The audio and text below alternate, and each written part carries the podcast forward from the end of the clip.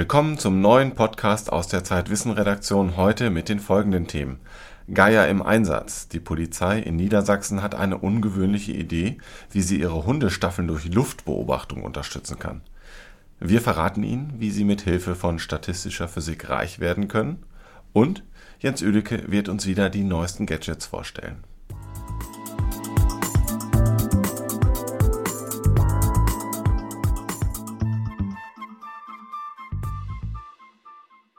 Liebe Hörerinnen und Hörer, jetzt können Sie reich werden. Denn Max Rauner meint, bei der Recherche für seinen Artikel über Netzwerke herausgefunden zu haben, wie man reich wird. Verrat uns doch bitte mal dieses Geheimnis, Max. Das möchte ja nun wirklich jeder wissen. Ich könnte dir das jetzt verraten. Das Problem ist nur, wenn zu viele Leute zuhören und auch diese Strategie anwenden, dann funktioniert sie nicht mehr. Egal, ich will es trotzdem wissen. Ich habe ja für die aktuelle Ausgabe über Netzwerkforschung geschrieben. Ja, da geht es um den Versuch, soziale Phänomene mit naturwissenschaftlichen Methoden zu verstehen. Börsenpanik ist ein Beispiel dafür. Für diese Recherche bin ich nach Kiel gefahren zu Thomas Lux, der ist dort Professor für Volkswirtschaft und hat seine Kollegen sehr stark dafür kritisiert, dass sie die Finanzkrise mit ihren Modellen eben nicht vorhergesehen haben. Lux selber, der hat Physik gepaukt, um Modelle für die Börse aufzustellen. Was wir gemacht haben, ist äh, zu schauen und letztendlich mit Mitteln, mit Modellen, die aus der Physik importiert worden sind, ähm, ob man nicht so ein sich kumulatives Reinsteigern in eine positive oder negative Erwartungshaltung darin identifizieren kann. In seinen Modellen berücksichtigt Lux zum Beispiel auch, wie die Aktienhändler untereinander agieren und wie sie in ihrer Meinung von der Mehrheitsmeinung beeinflusst werden. Die schweben ja nicht im luftleeren Raum, diese Händler, sondern die lesen Zeitungen, die lesen irgendwelche Stimmungsbarometer und das beeinflusst die. Und da findet Lux dann solche Phänomene wie Herdenverhalten, Panikverkäufe, die die klassische Ökonomie überhaupt nicht erklären kann. Mit so einer Analyse konnte Lux eben auch dann Vorhersagen machen, wie der DAX sich verhält. Und so könnte man theoretisch auch Geld verdienen. Wo wir prognostizieren konnten tatsächlich ist, äh, das klingt fast, äh, fast futuristisch, im Aktienmarkt. Da hatte ich äh, Daten eines Stimmungsindex, die von einer Internetfirma im Grunde genommen gesammelt wurden. Da kann man sich einloggen und jede, jede Woche seine Meinung abgeben zu allen möglichen Finanz- Titeln, also zum DAX, zum, zum Goldpreis, zu Wertpapieren und so weiter und so fort. Wir haben die Daten bis 2007 genommen, Modelle geschätzt für das letzte Jahr, das wir damals hatten, letztes Jahr, äh, also 2007 bis 2008 Prognosen gemacht und die Prognosen waren relativ gut. Und obwohl der DAX in dieser Zeit um etwa 20 Prozent gesunken ist, hätte man, wenn man diese Strategie verfolgt hätte, eine positive Rendite erzielt. Und jetzt mal ganz konkret, was muss ich tun? Diese Internetfirma, von der Lux gerade äh, gesprochen hat, die gibt einen Newsletter heraus. Und in diesem Newsletter steht eine Kurzfrist- und eine Langzeitprognose für den DAX. Und diese Prognosen beruhen darauf, was die Abonnenten dieses Newsletters selber für eine Einschätzung abgeben. Und äh, Lux, der hat diese Daten analysiert und hat herausgefunden, dass die nicht mit der aktuellen Entwicklung des DAX übereinstimmen. Also das korreliert überhaupt nicht. Aber wenn du die Mittelfristprognose nimmst, dann kannst du damit die kurzfristige Entwicklung des DAX vorhersagen. Besser als wenn du einfach nur durch Zufall tippst. Super. Wie heißt denn jetzt diese Firma? Wenn du Thomas Lux googelst, äh, dann findest du eine Arbeit, wo er auch die Firma nennt. Das ist irgendwie, im Titel steht irgendwas mit Massenpsychologie. Danke für den Tipp. Ich muss jetzt mal schnell los, reich werden.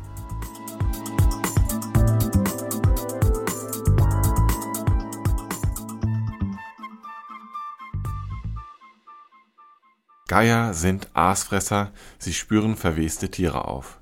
Die meisten Arten verlassen sich bei der Beutesuche auf ihr ausgeprägtes Sehvermögen. Doch südamerikanische Truthahngeier können zusätzlich sehr gut riechen. Ein Polizeibeamter sah darin einen ganz praktischen Nutzen für die Polizei. Können Geier zur Leichensuche trainiert werden? Im Vogelpark Walsrode hat man dazu erste Versuche gemacht. Nadine Querfurt hat sich das Resultat in der Flugshow angesehen. Jetzt wollen wir Ihnen mal einen zeigen, der kann auch etwas besonders gut, besonders gut riechen. Sherlock! Gespannt starren über 40 Augenpaare auf einen großen Baum. Ein putengroßer, schwarz gefiederter Vogel fliegt aus den tief hängenden Ästen hervor und landet nach einem eleganten Bremsmanöver auf dem Falkenhandschuh von German Alonso. Der Tiertrainer setzt den Truthahngeier namens Sherlock auf einen Holztresen. Es ist das Kommando für den Geier, eine versteckte Leichenattrappe aus echtem Leichentuch und Fell zu suchen. Der Truthahngeier springt auf den Rasen und sucht das 30 Quadratmeter große Rasenstück ab. Hierzu setzt er seinen äußerst gut ausgeprägten Geruchssinn ein. Kurz darauf zieht der Geier mit seinem spitzen Schnabel die Leichenattrappe aus dem Versteck. Was hier in kleinem Rahmen funktioniert, hat einen tieferen Sinn und soll in Zukunft ins Freiland übertragen werden. Truthahngeier sollen im Dienste der Polizei Leichen aufspüren. Die Anfrage kam vor drei Jahren vom ersten Kriminalhauptkommissar der niedersächsischen Polizei, Rainer Herrmann. Bisher setzt die Polizei dafür Spezialhunde ein. Die Fähigkeiten solcher Leichenspürhunde haben sich bewährt, doch auch sie geraten an Grenzen, sagt Detlef Bölter vom Dezernat Diensthundwesen. Der Hund ist in der Lage, zwischen 0 und 20 Minuten in einer Sucheinheit zu suchen. Vielleicht also ein Areal von 15, 20 Quadratmeter kann er in 10 Minuten absuchen. Und diese Sucheinheit können also 6, 7, 8 Mal am Tag wiederholt werden.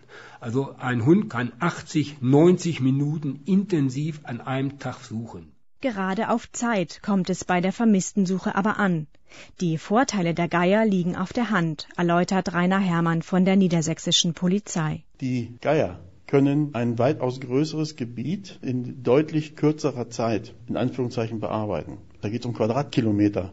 Das würde weitaus effizientere Arbeit natürlich auch für die Polizei bedeuten, wenn man diese Geier einsetzen könnte zur Leichensuche. Um die Geier in unwegsamem Gelände zu orten, würde die Polizei sie mit GPS-Sendern ausstatten, plant Hermann. Idealerweise ist dann die Stelle, wo die Geier niedergehen, genau dort, wo die Leiche liegt. Ob Truthahngeier sowie Leichenspürhunde in der Lage sind, Verwesungsgeruch von Mensch und Tier zu unterscheiden, wird noch zu testen sein. Zur Belohnung für die Leichensuche am Boden hat der Geier ein Stück Rinderherz bekommen. Bei einem realen Einsatz im Dienste der Polizei müsste er die Geruchsspur aus der Luft aufnehmen. Doch mit einem einzigen Vogel ist das eigentlich unmöglich, erklärt German Alonso. Truthahngeier sind in der Gruppe erfolgreicher bei der Beutesuche, belegen wissenschaftliche Studien. Um das Projekt für die Polizei voranzubringen, braucht German Alonso also zahme oder per Hand aufgezogene Artgenossen für Sherlock. Das ist eben das Problem bis zum heutigen Tage, dass wir einfach keine Gruppe handaufgezogener Truthahngeier haben und immer noch mit einem Individuum trainiert. Wenn man weitergehen wollte, müsste man mehr Vögel haben. Doch die zu beschaffen ist schwierig. Handaufzuchten, geschweige denn befruchtete Eier sind schwer zu bekommen, weil Truthahngeier kaum gezüchtet oder in Zoos gehalten werden. Wäre diese Hürde aber genommen, ist German Alonso zuversichtlich, dass er eine Gruppe von Truthahngeiern entsprechend trainieren kann. Auch bei der Polizei, bei Rainer Hermanns Kollegen, stößt das Projekt auf großes Interesse, obwohl der Kommissar anfänglich für die Idee belächelt wurde. Ich hatte Anrufe von vermissten Sachbearbeitern der unterschiedlichsten Polizeidienste in Deutschland, von Anklam bis Freiburg, und die bei mir nachfragten, ob die Geier bereits einsatzfähig sind. Das musste ich leider verneinen. Aber ich glaube, dass der Bedarf an Geiern zur Leichensuche und die Einsatzmöglichkeiten riesig sind. Nadine Querfurt über Geier im Polizeieinsatz.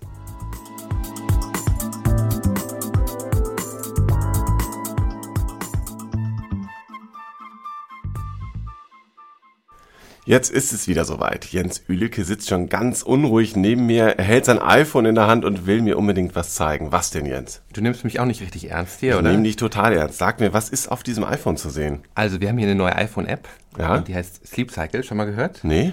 Also, mit dieser iPhone-App kannst du deine Schlafphasen überwachen. Meine Schlafphasen überwachen? Was nützt mir das? Also es ist so, das iPhone hat ja einen Beschleunigungssensor. Ja. Das heißt, du startest das Programm, schaltest alle Funkfunktionen aus, damit du nicht irgendwie nachts gestört wirst, steckst unter die Matratze und es merkt, wenn du dich bewegst.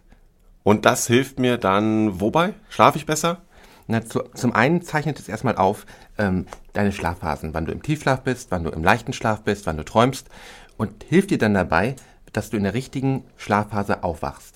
Ich sehe hier schon, äh, deine Nacht sieht ein bisschen unruhig aus. Ja, Zumindest ich- sieht das auf dem iPhone so aus. Ich habe hier von unserer Aufnahme geträumt und das hat mich irgendwie so ein bisschen unruhig äh, schlafen lassen. Du siehst hier sind Zacken nach oben und nach unten Ja. ähm, und es gibt diese langen Phasen, die am unteren Ende des Bildschirms zu sehen sind und das sind meine Tiefschlafphasen.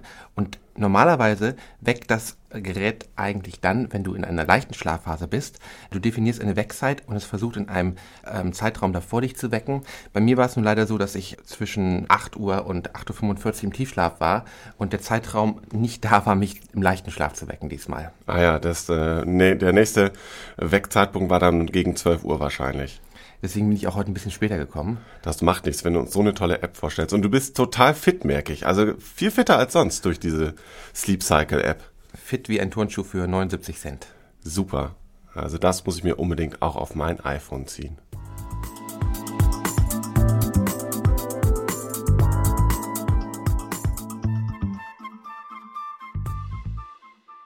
Das war die neueste Ausgabe des Zeitwissen Podcasts. Mehr zu den Themen finden Sie in unserer aktuellen Ausgabe. Sie hat den Titel Die Macht der Familie. Bis zum nächsten Mal.